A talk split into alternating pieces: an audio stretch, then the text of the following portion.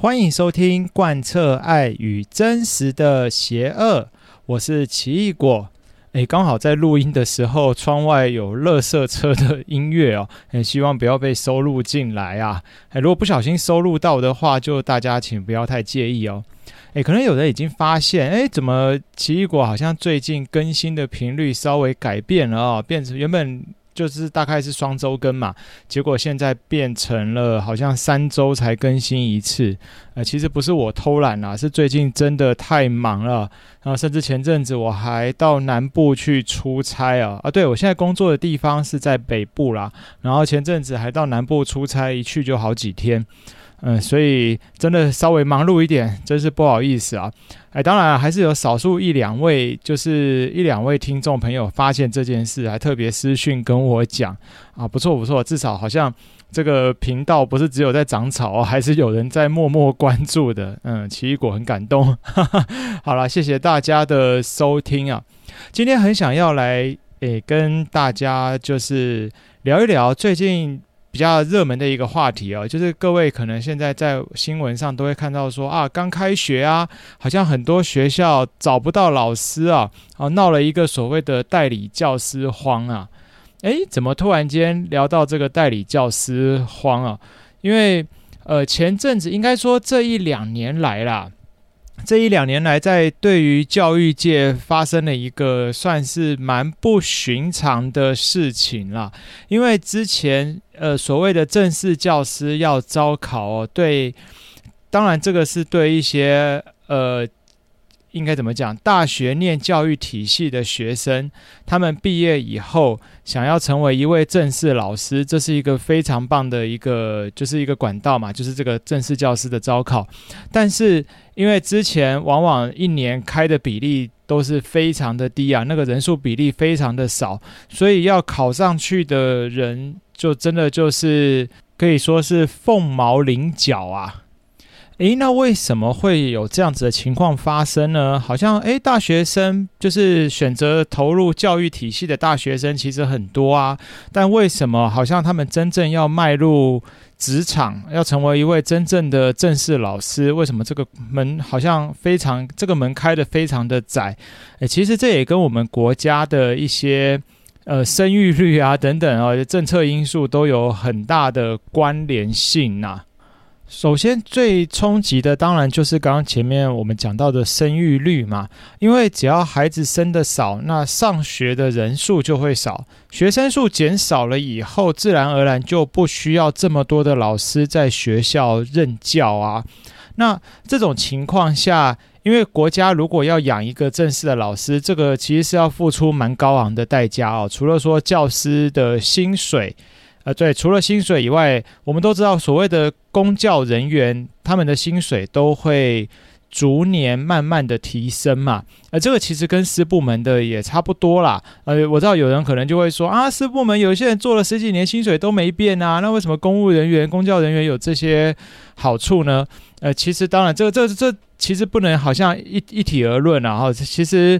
呃。正常来说，我们每一个人的工作理论上都会有所谓的晋升嘛。那随着你的工一个人的工作能力、工作条件，和他能力条件等等，在私部门都有可能因为晋升而让他的薪资得到比较，就是渐渐变得比较优渥。那老师呢？老师其实没有所谓的什么晋升呐，对，就就是他大部分老师就是认本分的。教书啊，这个就是他的教学，就是他的工作嘛。那年复一年，日复一日，所以老师的薪水原则上就是慢慢的爬升啦。对，随着一年就爬升一点点，一年爬升一点点，这样子，大概平均下来就是一年多个一千多块左右啦。好，这样子算下来，一年多个一千多块。那真正会遇到比较大的变化，就是依据学历啊。比方说，一个老师他是大学毕业的学历的话，那他一开始的起薪呃会在某个某个阶段，但是呢，如果他是研究所毕业拿到硕士文凭的话，他的薪资就会往上跳比较大的一个段落，这样子，这就从比较高的地方来起序。那这个不是说就是只有好像在学校国中国小老师这样，其实所有教育工作者都适用这样子的规则啊。等于说我们国家就是为从事教育工作的人就定了这个学术上的这个条件啊，所以。只要通常从事教育工作的人，你都会发现他会尽量的让他的学历至少都会拉抬到研究所毕业啊。啊，就算他在职已经在职一段时间了，他还是会去进行所谓的在职硕士班哦，在职研究所，就是想办法也要让自己拿到硕士的文凭，因为这个跟他的薪资的那个结构有很大的关系。好，那话先讲回来，就是我们刚刚提到说，老师们因为少子化啊，直接冲击到就是学校不需要这么多的老师了，所以我们的政府那当然就会开始慢慢的减少所谓老师的禁用嘛，就是让前面呃比较资深的老师，那他们慢慢的退休了。但是退休以后，理论上退休一批老师就要去补一批新进的老师，就是所谓的让新血补进来嘛，让国家的这个教育体系可以生生不息的运作。可是因为学生数变少啦，所以就变成说老师退休了，但是政府就不敢再那么快就禁用正式的教师，因为像刚刚讲，除了薪资结构以外，还有退休啊，公教人员的。退休制度一直以来就是被视为说是从事公部门的一个保障嘛。呃，如果他退休以后，他就有所谓的终身俸，那可以让他好好的安享晚年。那当然啊，这个在今年七月以后又有所谓的变更了。那我们这一集不会谈这一块啦，就是说所谓的之前的制度，今年七月以前成为教师或成为公务人员的。人们啊、都会享有这一套，就是我们所谓的终身俸的这个制度在这样子。那当然，这个终身俸也蛮多可以谈的啦，不是说好像平白无故就是啊，你只要工作就终身俸，那劳工怎么没有？诶，其实，呃，在职的时候，这些公务人员、公教人员在职的时候，他们也要缴，每个月还是要缴蛮大一笔钱，有点像是先把一些钱存在你的。呃，让你的未来能够退休的时候去做领用，大概是这样。所以你看哦，那这样国家就要支付这样子，除了薪资以外，还有他的退休的这一些钱。那一个一个教育，就一个老师，国家要承担这么大的一个财务的一个压力啊。所以那当然那。自然而然就是旧的老师退休了，那学生数减少了，那我就减少老师的禁用嘛，暂时不要禁用那么多正式教师。可是总是会有一些过渡期啊，比方说，诶，学生也没有降得这么快啊，那这时候怎么办呢？这时候就政府就会想到了一个方法，那我们就用所谓的有点像外包的概念啊，好，就是我们去找民间的老师。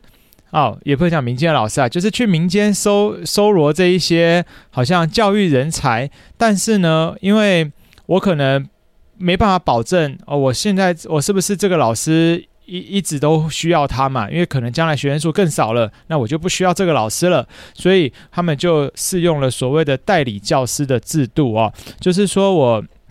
呃先禁用这个老师，那这个老师我是跟他用契约的方式来订立的。这个部分我们在第七集啊，就是这个频道的第七集。如果你有兴趣的话，你可以回去挖挖看哈。就在这个频道的第七集 EP 七嘛，呃，标题叫做“从丫鬟到娘娘”哦，不，是从零开始成为老师之路。天哪，我怎么会下这种标题？自己自己阴到自己哦，要讲出这个标题还真的是有点害羞。对，就是。这个 EP 七第七集哦，你可以去听听看，就是一个老一个人要怎么样子成为一位老师啊，甚至要到成为正式老师的这一段路，在第七集有谈到。好，那先拉回来啊，就是像刚刚讲的，我们国家现在禁用了所谓的代理教师嘛，那这个代理教师。是用契约制的，可能如果是有教师执照的、教教师证的老师，那一聘的话，最长可以聘三年。啊，那三年到了就要重新再来招考。那如果是一个没有教师执照的老师，那他可能就只能一年一聘了，就是每一次聘完聘期一年到了结束，他就必须要再参加学校的招考。那当然了，为什么会有所谓的聘期？就是学校可以。主控权是在学校了。当我不需要这位老师的时候，我随时可以终止合约。一年到了，那就请你先，可能我不需要这位老师，那就请你离开学校啦。那这也是合情合理，因为我们当时打的合约就是一年嘛。对，所以这个就是代理教师的制度哦。那比较难听一点，就被人叫做流浪教师啦。因为很有可能就是这个老师在这个学校待了一年，明年学校不要他了，他就只好再去找下一个学校。哦，这个学校不错，待了两年、三年啊，后来学校人数变少了，或一些原因不再需要这位老师了，那他又得再去找另外一个学校去任教了。所以这个就是流浪教师的由来。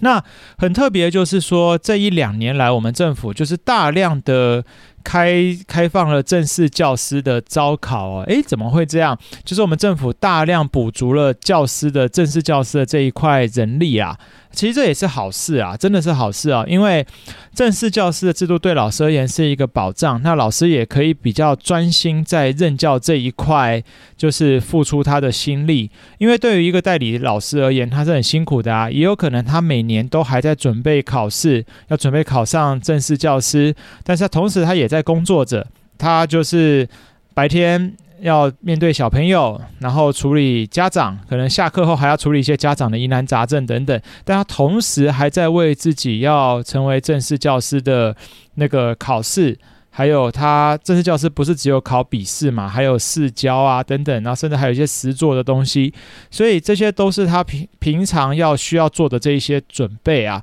那对一个老师而言，如果他能够成为正式教师，那当然很好。早点成为正式教师，早点就可以全心投入在自己的教学工作当中。他可以完全专注在就是对学生的付出，或者是对教育的努力，不用被太多的外界事物给干扰还有束缚。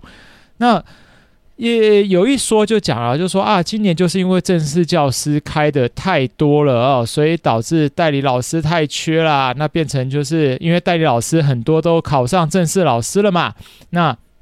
考上去了，自然就没有代理老师啦。那如果说你今天所在的县市刚好这个地方是属于比较。本来就不容易找到代理老师的人，那就变得更难找啦。因为你的原本这个县市代理老师可能在别的地方考上去了，他就在别的县市成为正式老师了。老师是各县市独立招考的啦。哦，我们这个先跟听众朋友了解，它不是所谓好像呃我们中央政府一次招考，然后大家考上去分发，不是哦，是各县市自己独立开放名额，然后各县市自己招举办招考，那考生也就是这些想要成为老师的人们，就自己到各县市去啊。这个比方说台北市可能办在呃七月的十号，好，那七月十号台北市考试，那可能。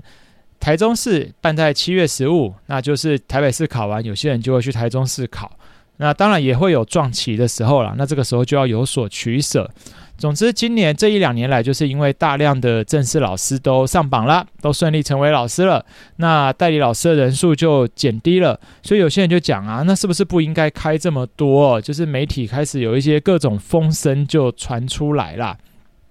我自己怎么看呢？其实代理老师，我觉得你说真的要缺，的确偏乡会比较缺，直辖县市应该是从来没有缺过啦。因为刚刚我们就讲嘛，除了有正式教师资格，就是大学就是修教育，呃，学习教育体系毕业的学生，然后也顺利取得考得教师执照，然后也实习完毕，那这样子的老师。其实算占多数，但是还有另外一批，就是所谓的呃没有教师证的老师，像比方说像奇异果，我之前对我之前就是属于没有教师证的老师啊。那一般来讲，学校在代理在开代理教师的招考的时候，会有三次。呃，会有三招以上啦，哈，大部分一第一招原则上一二招就要尽量把老师给找齐，对学校会比较好，因为可以早点排课嘛，让老师能够补进来，然后可能暑假，因为暑假的时候就是开放代理老师招考的这个旺季哈，大家就会趁这个时候学校这个时候开始搜罗人才，那。只要第一招、第二招把老师找齐，学校就不用忧虑啦。啊，我今年、明年的老师都有着落了，我就赶快进行排课，然后让学生能够就是有老师可以帮他们上课。好，那通常第一招就是保障有教师证的老师，他们可以在第一招的时候就直接来招考。那如果说这个地方比较就是比方穷乡僻壤，那大部分有教师证老师也不想要到这边去任教，因为可能有些学校比较偏僻呀、或者是交通不易到达、所以老师们都不太想要去等等啊、那这种学校可能就会慢慢的开到了就是第二招到第三招。那通常只要开到第三招的话，它的条件就只有大学毕业，其他都不会再限制你了。所以大学毕业的，只要你有大学文凭的人，都可以去应试第三招的代理教师。那奇异果，我之前通常都是直接去应试这个第三招的代理教师啊。那有些人就会讲，就是说啊，那这样子会不会第三招的代理老师都怪怪的啊？就是来一些好像明明就不是教育界的人，他会不会不会教啊？来乱教一通啊？等等。我自己看了，就是多年的教职经验，其实第三招的老师不会太糟啦。我真的说不会太糟，因为大部分会来学校、想要来学校工作的人，都是对这个教育有热忱的人嘛。但是很有可能，这个老师他虽然现在他没有没有教师证。对，但是如果他在这个教育工作找到热忱，也有很多老师是因为先当了代理老师，后来觉得教育体系是他的志向，所以他就去选择去进修教育学分、教育学程，然后之后再透过进修管道。毕业了，然后再去考得教师证，最后再慢慢成为一位正式的老师。对，不少老师是从这样子的路开始的。他并不是说大学他就直接投入教育体系，并没有，而是实务上他直接先先担任代理老师，然后后来才慢慢一步一步的，因为有了兴趣而一步一步的，最后正式的踏进教育的大门。就教育界的大门啦，这样子，那不真的不会是说带就第三招没有教师证的老师就特别的差。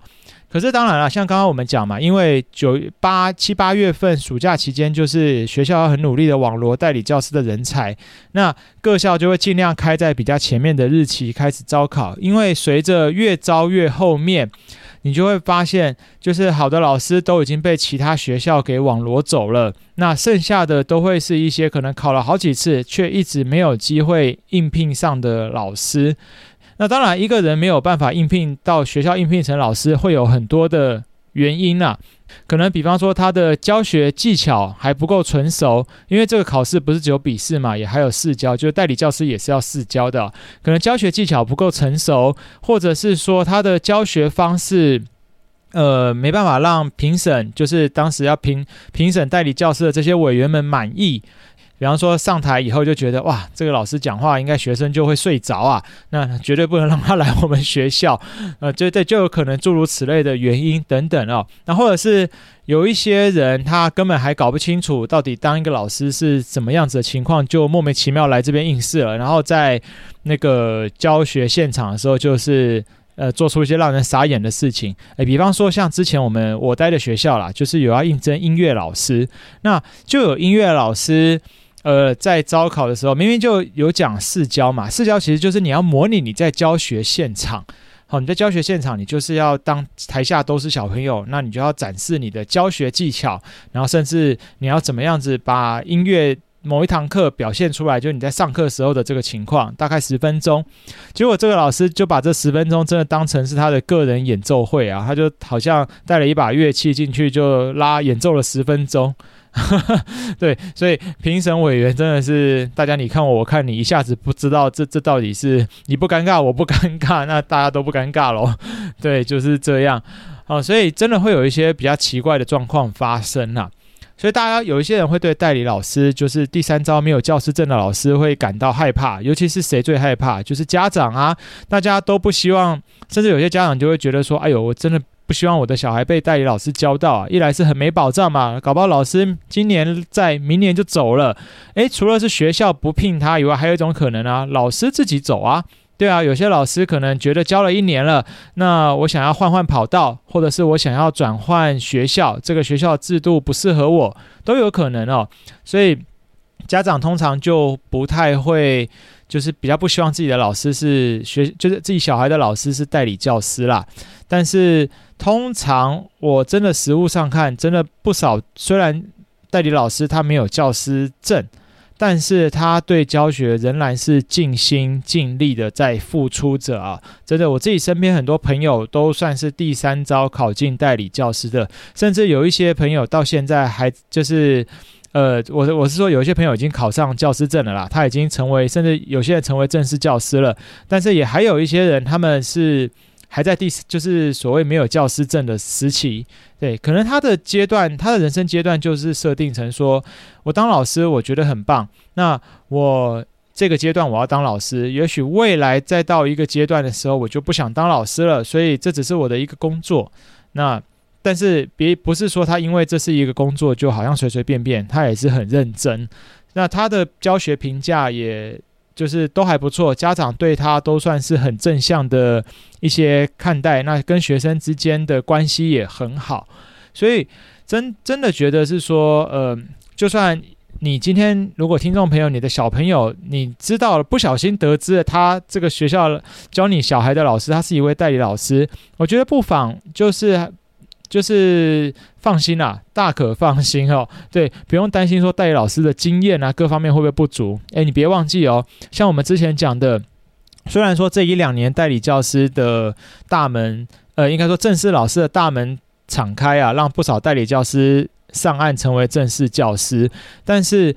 呃，在这过程中，很多代理教师他们可都是实战经验都是十几年的啊，因为可能他们当了十几年的代理教师，后来才考上正式教师嘛，都有。我之前认识的同事，也有人也是考了十几年，后来才成为一位正式老师。可是这位老师的评价就非常的。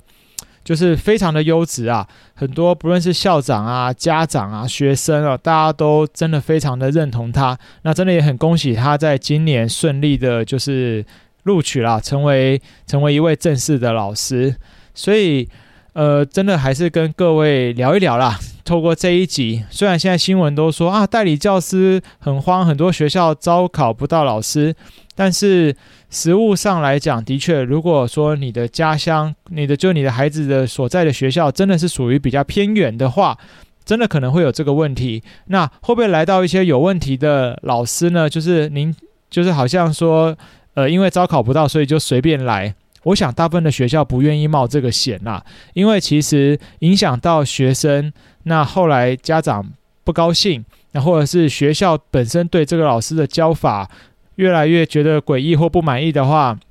呃，后续的要就是要走那种呃，想要请这位老师离开学校的过程是不那么简单啦。所以大部分的学校不会想要惹麻烦，好像。所谓的宁缺毋滥哦，就是他不会随随便便的找一个老师就来教你的小孩，他们还是会很努力的要去应聘到一个符合资格条件，还有就是他是一个具有经验，或者是实际上可以给学生带来比较大正向帮助的一位老师。呃，大部分的学校都会有这样子的心态啦，所以我觉得。家长们大可不用太过于担心。那如果说真的找不到老师的话，就是学校的正式老师要多担待一些课程了。就会先在找到代理教师之前，可能某些老师他们，呃，比方说像以科任老师好了，大部分的科任老师意思是说他不是带班级的老师哦，科任老师就教授某一堂课，像我刚刚讲的音乐课，那这个音乐老师正常来讲，一学期会排他二十堂课，呃，一一个礼拜会排他二十堂课。可是呢，如果说在找不到，比方说学校只有一个音乐老师，但是实际上需要两个，那这种情况下，也许就会找其他老师来帮忙兼。可能现有的这个音乐老师他兼到二十五堂课，对，他多上五堂，那剩下来还有十五堂啊，因为缺一个老师嘛，啊，还有十五堂课，那怎么办呢？可能就会再找校内其他比较有音乐，就是可能有些老师他是带。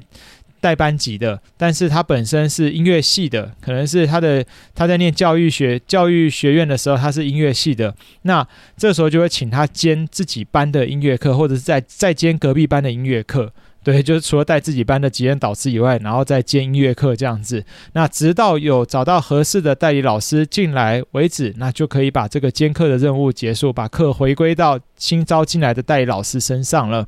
这个是在一些比较偏乡，或者是真的一直招不招考不到代理教师的学校会发生的情况。那如果你所在地点是直辖县市的话，那我觉得真的就不用太太担心了，因为代理老师其实一直以来。呃，还蛮多人跃跃欲试的，应该说也还蛮多人就是愿意投注在这个教学工作上。那如果你很想知道说一个代理教师的薪水呀、啊，他的教学工作等等，那就像我前面讲的，请你去听第七集 EP 七，因为这一集我就介绍了蛮多代理教师的这个情况啦。所以如果听众朋友你自己是个家长，那我觉得你对于现在好像媒体一直在讲的代理教师很缺啊，学校没有老师等等，不用太过担心，觉得还好。那如果你是一个有意识想要试试看、试试水温，自己有没有机会成为，就是在教育界里面好像找到自己的一个方向，那就去听听看第七集。对，不过现在是，呃，好像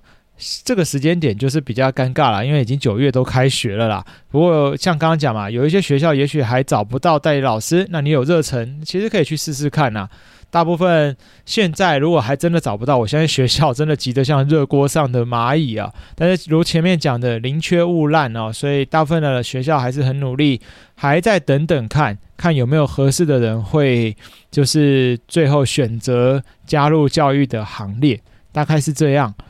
好，那这一集就谈了这个话题啊，最近新闻上比较常看到的，那希望对你能够有帮助啦。如果你是一位家长，那或者是你是一个想要投身教育界的人，都希望你从这个频道中可以得到益处。那这边是贯彻爱与真实的邪恶，我是奇异果，谢谢你收听这一集，我们就下次见喽，大家拜拜。